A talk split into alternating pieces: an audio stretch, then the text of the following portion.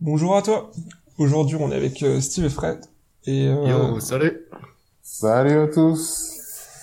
alors, euh, avec Steve, avec Steve, on s'est posé la question. Genre, on a discuté un peu euh, sur euh, la, di- la fabrication additive. Qu'est-ce que c'est? Où est-ce que c'est utilisé?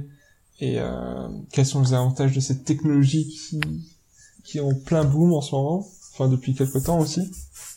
Et Steve, est-ce que est-ce que tu comprends un peu euh, genre euh, le système, qu'est-ce que ça fait, euh, l'idée principale?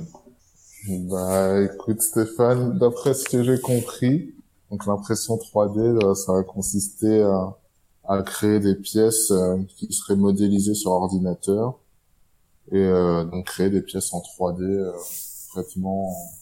rapidement par une machine d'après les, les dimensions qu'on a demandées. Ok. Voilà Mais, pour euh. Plus, plus plus en détail. Enfin, là j'ai l'impression qu'on reste assez superficiel. Fred, je pense que toi t'as t'as plus Après, d'idées. Ouais, exactement. J'ai j'ai travaillé un petit peu avec l'impression 3D et la fabrication native. Alors en fait, c'est c'est deux termes différents. L'impression 3D, c'est c'est un terme un petit peu grand public, mais quand on parle vraiment euh, dans le dans le métier, ce que ça veut dire l'impression 3D, c'est euh, ce qui ce qui englobe cette technologie, c'est la fabrication additive. Et euh, en fait, c'est tout ce qui regroupe la fabrication additive, tout ce qui regroupe euh, euh, la fabrication par ajout de matière. C'est-à-dire que au lieu de d'enlever de la matière comme pour des procédés traditionnels de fabrication, bah là on va rajouter du plastique, on va Mhm. rajouter du métal ou d'autres d'autres matières, couche par couche, jusqu'à former euh, l'objet l'objet final. Et du coup, ça, on peut- D'accord. Je, je- me permets de couper, mais du coup on peut rajouter plein de matériaux divers. Enfin, est-ce qu'il y a une limite sur le matériau qu'on peut choisir? Ouais, c'est ça. Bah, en fait, il y a de plus en plus de matériaux qui sont qui sont utilisables. Là, euh, ce qui s'est développé au tout début, euh, en dans les années 2000, ça a commencé. Au début, c'était de la de la résine chauffée, en fait. Mhm. Et et à partir de de 2010, ça s'est un petit peu plus démocratisé. Et maintenant, on imprime euh, avec du, du plastique, donc du PLA, de l'ABS. L'ABS, c'est un plastique qui est qui est très résistant, qui est utilisé aussi dans l'industrie, ou aussi en plastique flexible pour faire, euh, je sais pas, des housses de, des, des coques de téléphone par exemple, c'est c'est pas mal. Et on peut même imprimer euh, en métal maintenant. Ah, Donc, avant euh, c'était pas ouais. possible. Euh, avant, c'était beaucoup plus compliqué. ouais. Ok. Et du bois aussi, j'ai entendu ça. Enfin, j'ai vu ça.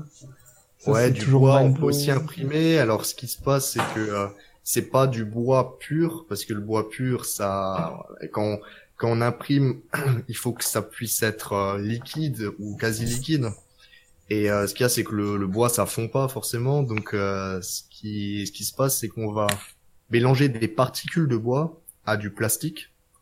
Et, et avec ça, ça, à la fin, on aura euh, un aspect euh, quand on imprime un objet avec un avec euh, un, un plastique avec des, des particules de bois, bah, ça nous permet de d'avoir un rendu vraiment aspect bois à la fin. C'est assez impressionnant. Euh, ouais, donc moi, Fred, j'avais une question. C'était concernant le, le type d'application qu'on peut avoir avec les, les imprimantes 3D. Est-ce que c'est accessible à tout le monde? Est-ce que les applications les plus intéressantes, c'est pour les entreprises? Avec quels matériaux? Donc euh, voilà, je voulais Alors- en savoir plus. Ouais, alors là, c'est par rapport aux applications, c'est vraiment super varié. Au début, l'impression 3D, c'était surtout utilisé pour du prototypage rapide, pour faire euh, des tests, des prototypes dans les Fab Labs. Mhm. Et Ouais. euh, au fur et à mesure, ça s'est développé et maintenant c'est utilisé de plus en plus euh, aussi dans les bureaux R&D pour faire de la visualisation, euh, de la visualisation, visualisation d'architecture, euh, du design aussi. Et Mhm. euh, maintenant, on arrive aussi à des nouveaux domaines, donc ça commence à rentrer dans le domaine médical.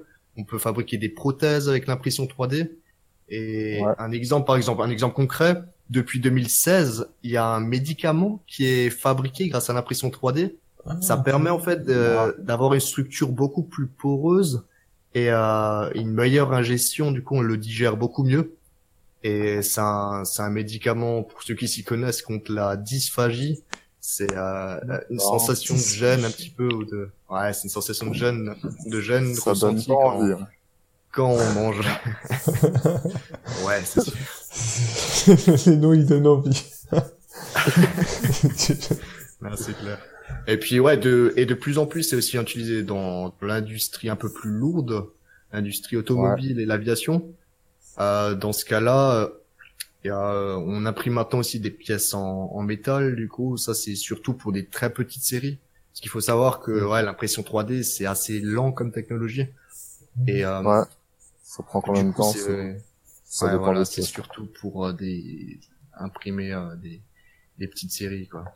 Et ce qui est intéressant maintenant, euh, il y a une grosse entreprise Volkswagen qui euh, qui maximise euh, l'efficacité de leur production grâce à l'impression 3D pour leur, euh, leurs usines.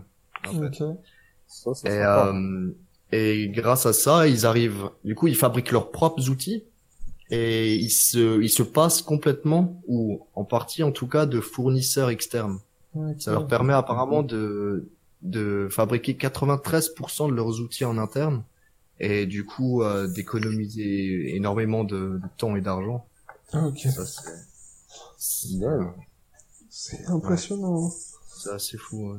Donc ça c'est à je crois un seul endroit chez Volkswagen, c'est pas dans tous les toutes les usines. Ok. Ouais, mais après, c'est c'est en phase de test encore, j'imagine.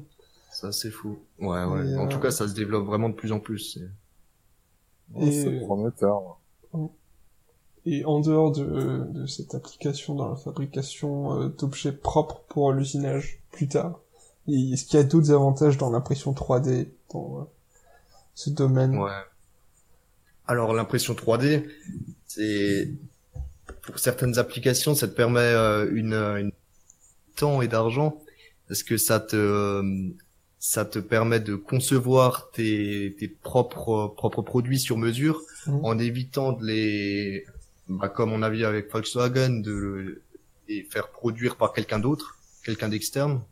Tu peux les faire toi-même, tu as moins besoin euh, d'outils différents si tu veux, tu utilises seulement ton imprimante 3D et avec ça tu peux euh, tu fabriques tout ce que tu veux, t'as pas besoin d'avoir euh, un, un quelque chose pour fraiser, Faire un peu, ouais, encore une perceuse ou enfin, ça réduit vraiment le nombre d'outils que tu as besoin. Ouais, c'est ça. Ok.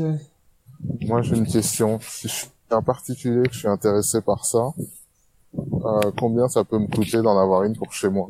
Une base. Ouais, alors là, les, les prix, en fait, ces derniers temps, ils ont vachement baissé.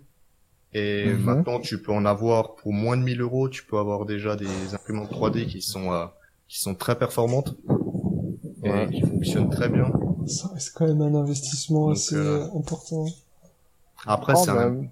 c'est un investissement, c'est sûr. Mais, euh, ça, ça vaut le coup. Ça dépend pourquoi est-ce que tu veux, tu veux en acheter une. D'accord. Mais, euh, si tu, maintenant tu veux faire des tests, tu veux, euh, inventer de nouveaux objets, tu veux faire un petit peu de, de prototypage et tout, ça peut être vraiment super cool, quoi. Ouais, ouais. Bon, je vais m'acheter d'abord FIFA 18, mais ok. Le cas.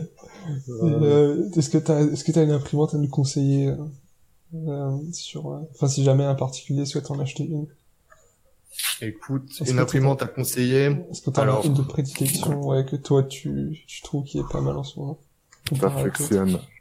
Alors, j'ai une imprimante que j'utilise en ce moment, c'est l'Ultimaker 3. Ça, c'est, ouais, c'est une super imprimante qui, euh, ouais, elle est, elle est très précise. Elle permet d'imprimer, euh, comme dit, du, en plastique. Donc, euh, ABS, PLA, ça c'est des types de plastique en plaxi- un plastique flexible aussi. Et, euh, elle permet, Mhm. euh, une très grande précision.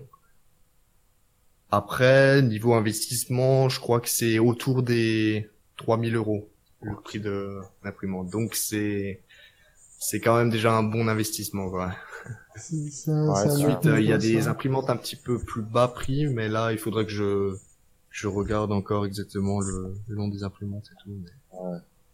Voilà. Donc euh, ouais, finalement, ça- en tout cas, c'est une imprimante 3D, ça permet vraiment plus de de créativité, de liberté dans la, la forme des objets qu'on qu'on qu'on fabrique. Quoi.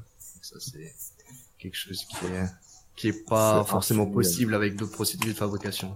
Il y a certains C'est objets qui sont seulement fabricables avec l'impression 3D. et C'est c'est ça qui fait toute sa force. J'avoue, il y a des artistes aussi qui font des trucs euh, qui font des, des objets justement en impression 3D. Ça donne des effets pas mal. Ouais. Ouais. Il y a eu une maison là qui a été faite à Nantes ah ouais, ouais, impression ouais, 3D. ouais, je suis entendu ça.